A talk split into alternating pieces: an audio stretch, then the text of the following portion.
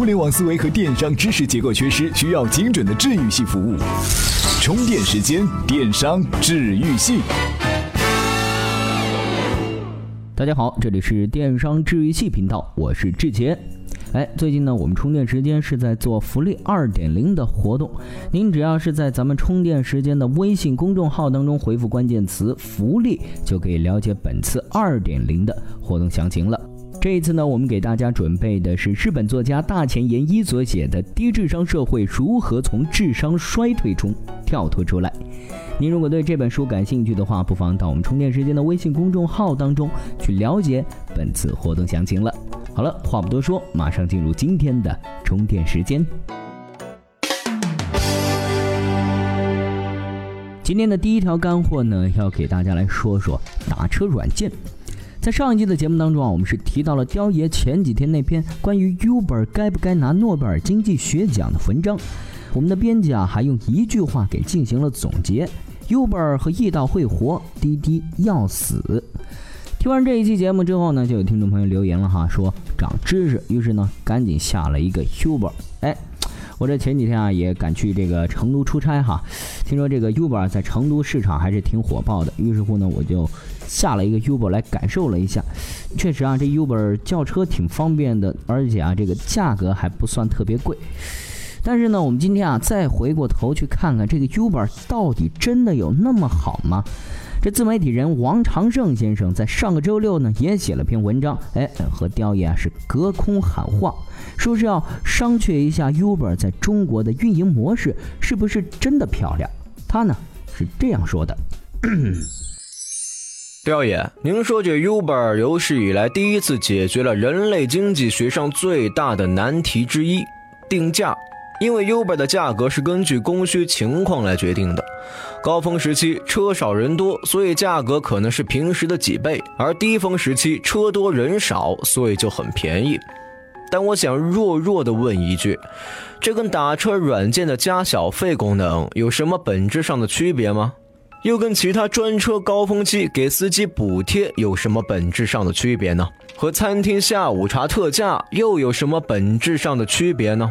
跟着雕爷开始大谈 Uber 的定价如何科学。可人民优步之所以比出租车便宜，是因为 Uber 在后台给司机车费以外两倍的补助，好吗？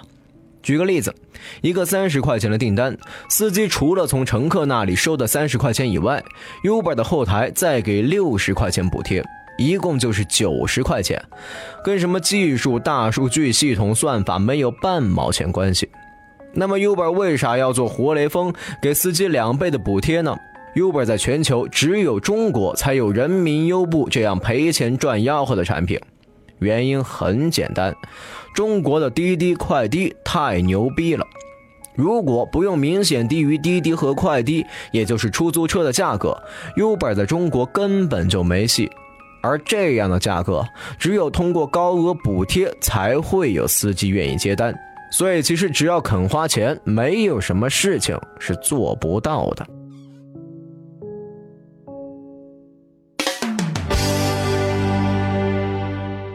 对雕爷提出的几点中心思想，王长胜先生呢也是相对的提出了自己的论点和论据。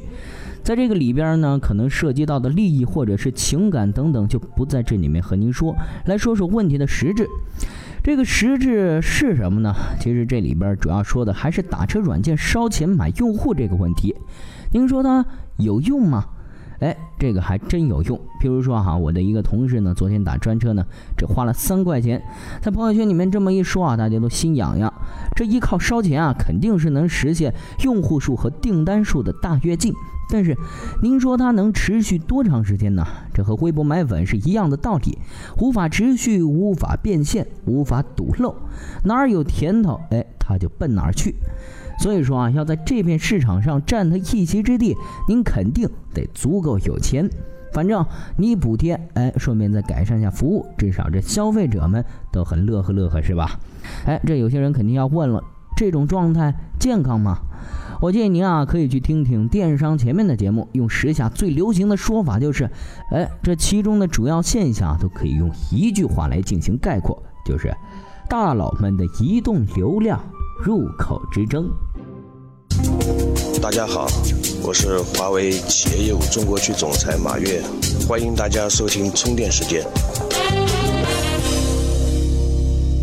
欢迎回来，这里依然是电商治愈系频道，我是志杰。说了打车软件烧钱大战这个老话题之后啊，接着再来和您聊一聊另外一个老话题。赶着近两三年青春系列电影的热潮哈，我们也是来忆忆旧，说说朋友圈的这个分享。这我就发现了哈，在这个万能的朋友圈，众多的品牌呢，为了让大家转发自己的信息啊，已经是开始丧心病狂了。比如说啊，如果你能拍张我们餐厅的照片并发到朋友圈，我们会送你一盘免费的沙拉。转发朋友圈并截图领十元新年红包，转发朋友圈并集齐五十个赞送移动电源一个，等等等等，诸如此类的，我们就不多说了哈。这我也知道哈，咱们很多听众朋友呢，其实都做过这样的事情。那我们今天呢，就把这个问题给大家提出来：这让别人分享信息有这么难吗？真的需要花很多钱才能诱导分享吗？我们的编辑呢，带着这样的问题啊，就咨询了我们的老朋友、著名自媒体人李教授。哎，我们接下来呢，就来听听他是怎么看待这类问题的。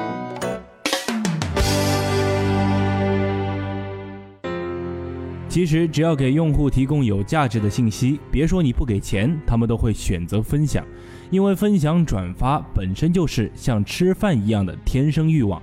是不需要金钱激励就会自动去做的事情。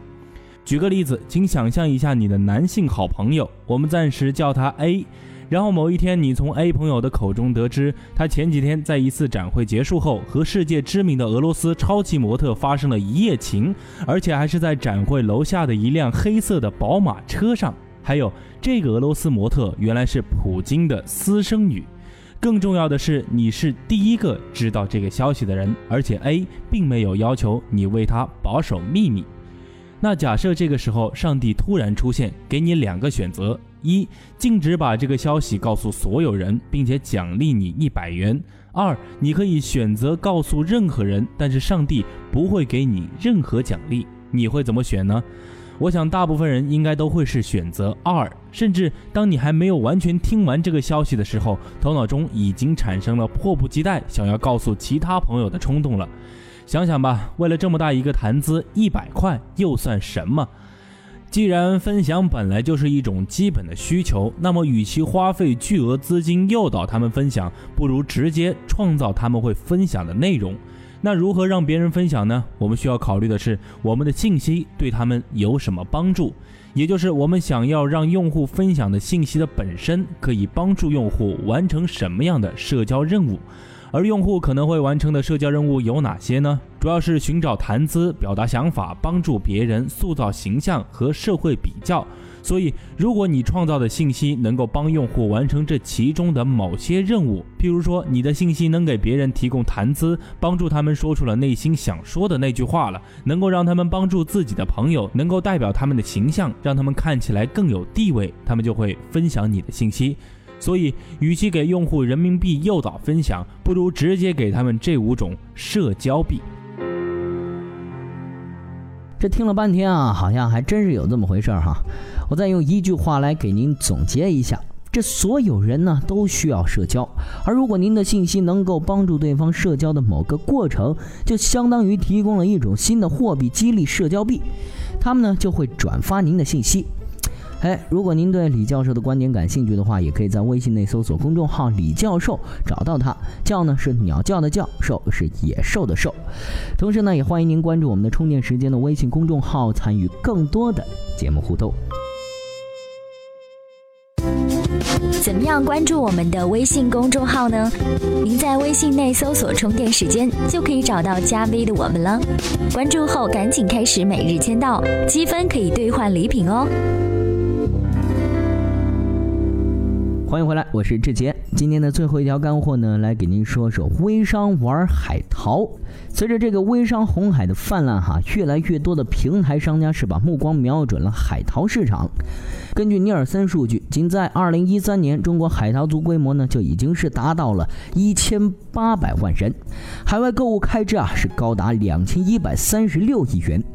而预估哈，到2018年，中国海淘族规模将会达到3560万人，规模呢将会达到一万亿元。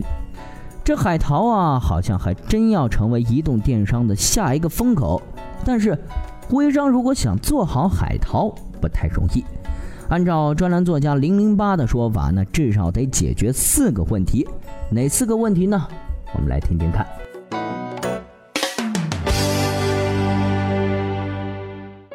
第一个问题是供应链过长和售后服务无法及时跟进。目前看来，跨境电商的供应链主要分为两类，一种是通过华人商家供货，类似于代购，这种供应链很是薄弱；另一种是大平台选择和品牌商或渠道商合作，像天猫国际、亚马逊海外购等等。这海淘平台啊，是主要以 B to C 为主，离散型的产品链主要在阿里系手里。另外，京东、苏宁易购、聚美优品、唯品会等等也占据了一定的市场份额。虽然像洋码头、蜜桃、蜜芽宝贝等等都拿到了投资，但和这几种相比，仍旧相差甚远。除了供应链之外，在售后服务上，很多平台还难以做到无理由退换货、超时赔付、售后质保等相关服务，来回消耗的周期长、成本高，这一块也是一直以来都是跨境电商的痛点。第二个问题是掌握供货渠道和商品定价权。渠道间冲突是大多数供应商或区域代理商经常遇到的问题。供货商都希望多渠道去销售自己的产品，而对于平台来说，能够拿到独家授权和最低价格才是最有力的保障。任何平台都不能百分百的掌握供货渠道。平台和供货商产生的冲突，在最初的渠道设计、价格体系拟定、返利激励政策拟定的时候，就已经埋下了隐患。如果这些隐患支出不能得到很好的解决的话，就会导致后面的价格混乱、冲货严重等现象。平台方只有保持稳定的供货渠道，才能建立合理的价格体系，从而保障消费者的权益。很多平台并没有自己的仓储，所以不能定价。平台不能定价的话，就没有毛利。如果纯做代购的话，赚的也只是服务费而已，既无批量采购的议价能力，也没有根据市场情况灵活调价的空间，利润过于透明，这样很难生存下去，尤其经不起价格战的轰炸。第三个问题是买手评价体系和买手个人品牌。不少品牌啊都引进了个人买手制，而这些买手的质量参差不齐，甚至鱼目混珠，导致平台的信用遭到挑战。第四个问题是用户的存留、产品传播和复购。我们都知道，只有高毛利、高频率使用易耗品的产品，才容易产生复购率，才能够做到用户沉淀。目前只有品牌忠诚度的美妆和母婴用户粘性比较强。随着各种跨境电商平台的兴起，用户的注意力被稀释，平台出现客流量碎片化的现象。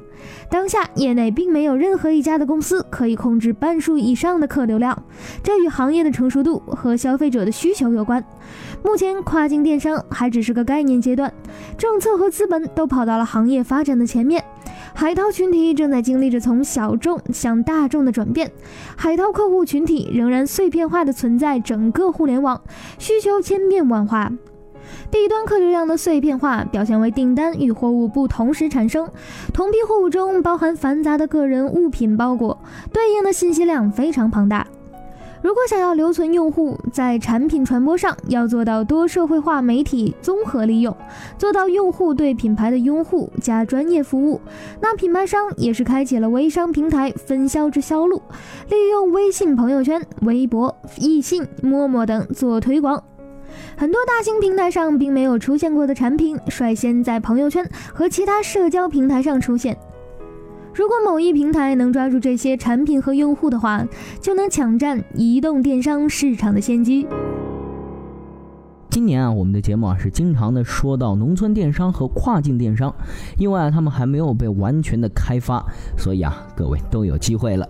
好了今天的节目呢到这儿就要告一段落了。最后呢我还是来给您啰嗦两句哈。最近呢我们充电时间呢是在做福利二点零的活动给您送出的是大前研一的低智商社会如何从智商衰退中跳脱出来。如果您对这次活动感兴趣的话不妨到我们充电时间微信公众号当中回复关键词福利来了解本次活动的详情。好了感谢各位我们下期节目再见喽随时随地随心所欲你的随身商学院。这里是充电时间。